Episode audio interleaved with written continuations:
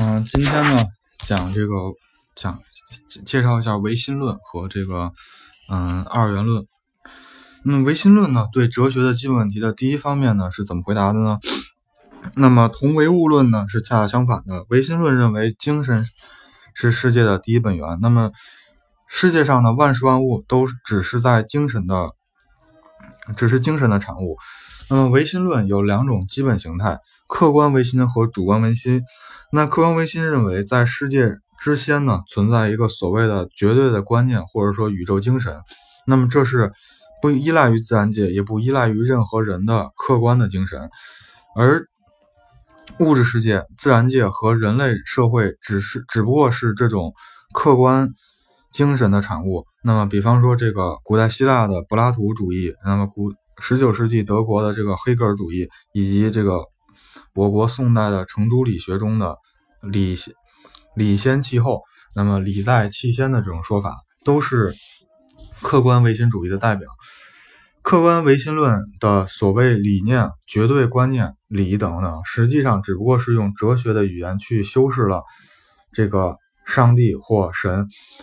客观唯心论不过是被哲学家们精致过的，采取了理论形式的一种哲学的教义。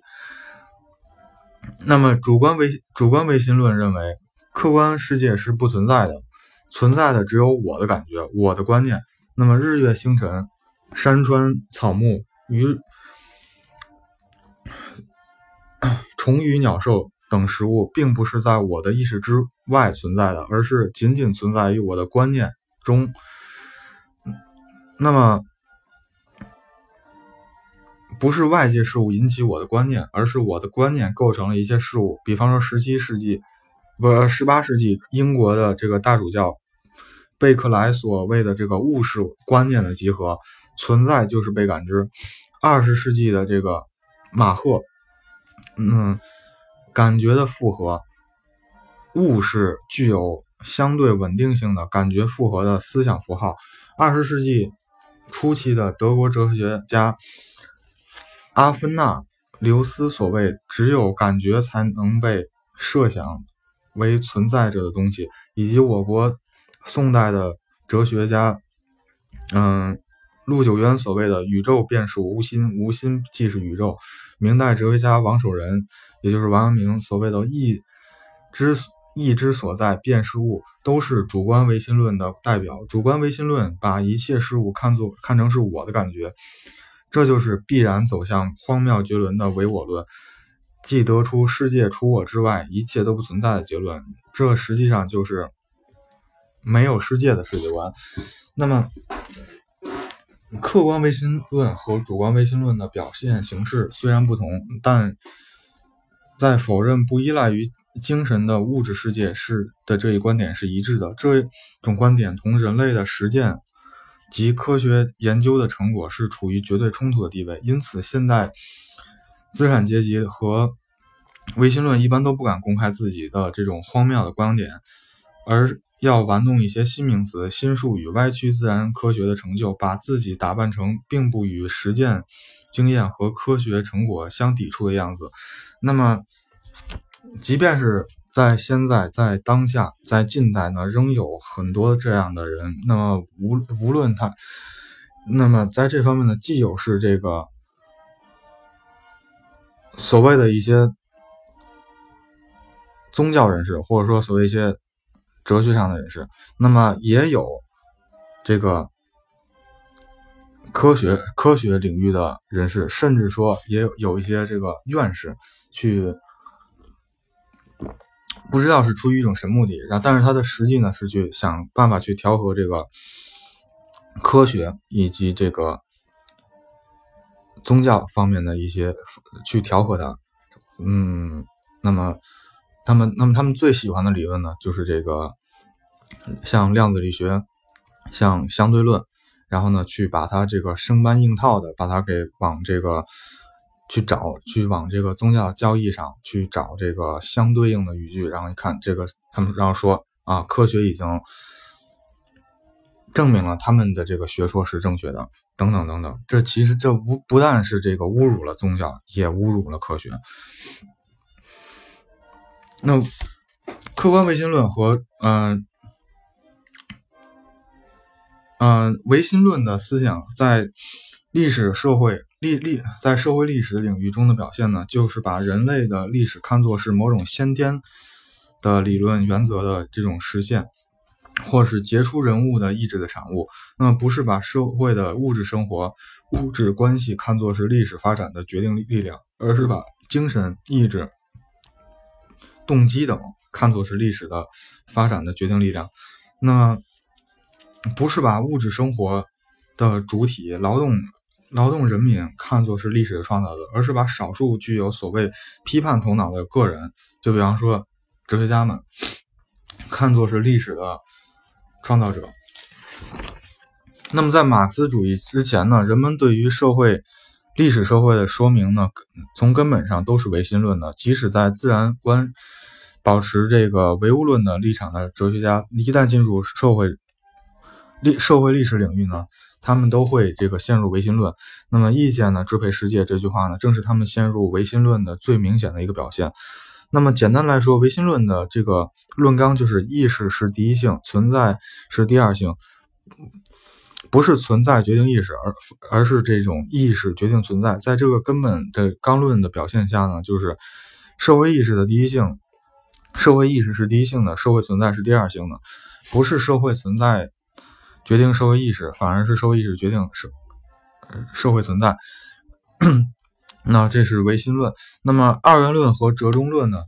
对于哲学的基本问题，只有唯心论和唯物论两种相反的回答。那么第三种实际上呢是不可能的。不过哲学家们还是在表面上好像有第三种解答的流派，那么就是二元论和唯心论。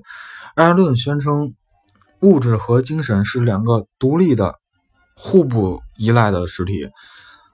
那么两者呢？都是世界本源。那么两者的，那么这种流派呢，试图去调和唯心论和唯物论，去调和科学和宗教的这个冲突。那但实际上呢，唯心论不过是一种不彻底的哲学，它不过是动摇于唯心论和唯物论之间的，并没有优越，并没有超越于唯心论和唯物论之上。那么十七世纪法国哲学家笛卡尔就是。著名的这个二元论的代表，那么他主张存在着具有广言属性的肉体和具有思维属性的灵魂实体。那么当他考察自然界的时候，他承认物质是唯一实体。那这这是他采用了唯唯物论的观点。当他考察人类是认识的时候呢，他主张天赋观念。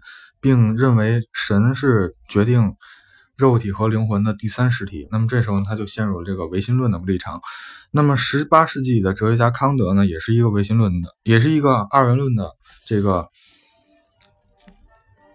理论。那么就像列宁列宁所说，康德的哲学基本上基本特征是调和唯物论和唯心论，使二者这妥协，那么使。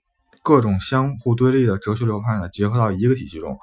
当康德承认在我们之中，在我们之外有某种东西、某种自在之物同我们表象相应存在的时候呢，他是唯唯物论。那么，当康德宣称这个自在之物是不可认识、超验彼岸的时候呢，他是唯心论。所以，二元论。哲学是不彻底的哲学，他想调和唯物论和唯心论两个截然对立的哲学，那这个是徒劳的。现代资产阶级唯心论在唯物论和自然科学的强大压力下呢，已经不便于赤裸裸的重复一些早已破产的唯心论的烂调，于是呢，他们就极力宣扬唯物论和唯心论都是片面的，世界的根本既不是物质，也不是意，也不是精神。而是超越于物质和精神之上的东西，或者说是中立的东西。他们给这种所谓中立的东西起了各种的名称，比方说什么要素、主体和客体、原则、同格、经验等等。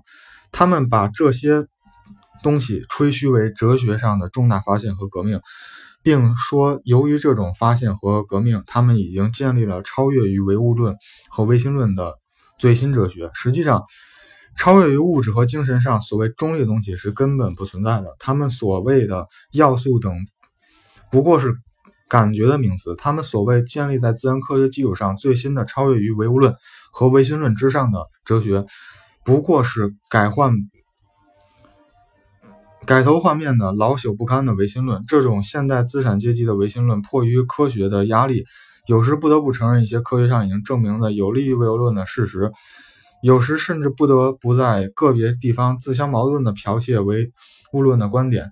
他们要，他们极端的，他们把极端相反的派别的观点毫无原则的拼接在一起，以构成自己的体系。这就使得这种哲学成为了一种折中的一种大杂烩。那么，然而呢，这些情况并不能说明他们不是唯心论，而是。而只能说明他们是一种极其混乱的唯心论。列宁在批判这种混乱的唯心论时，就指出这一类哲学是一种讨烂讨厌的烂泥，就是哲学上可鄙可鄙视的中间党。他们每一个问题上都把唯物论和唯心论派别混淆在一起，在哲学上企图。超越这两个基本派别，这不过是玩一些调和派的把戏而已。那这就是这个二元论。那么下回呢，要下回呢开始讲述这个唯心论和唯物论对阶级立场的根源的认识。好，谢谢大家。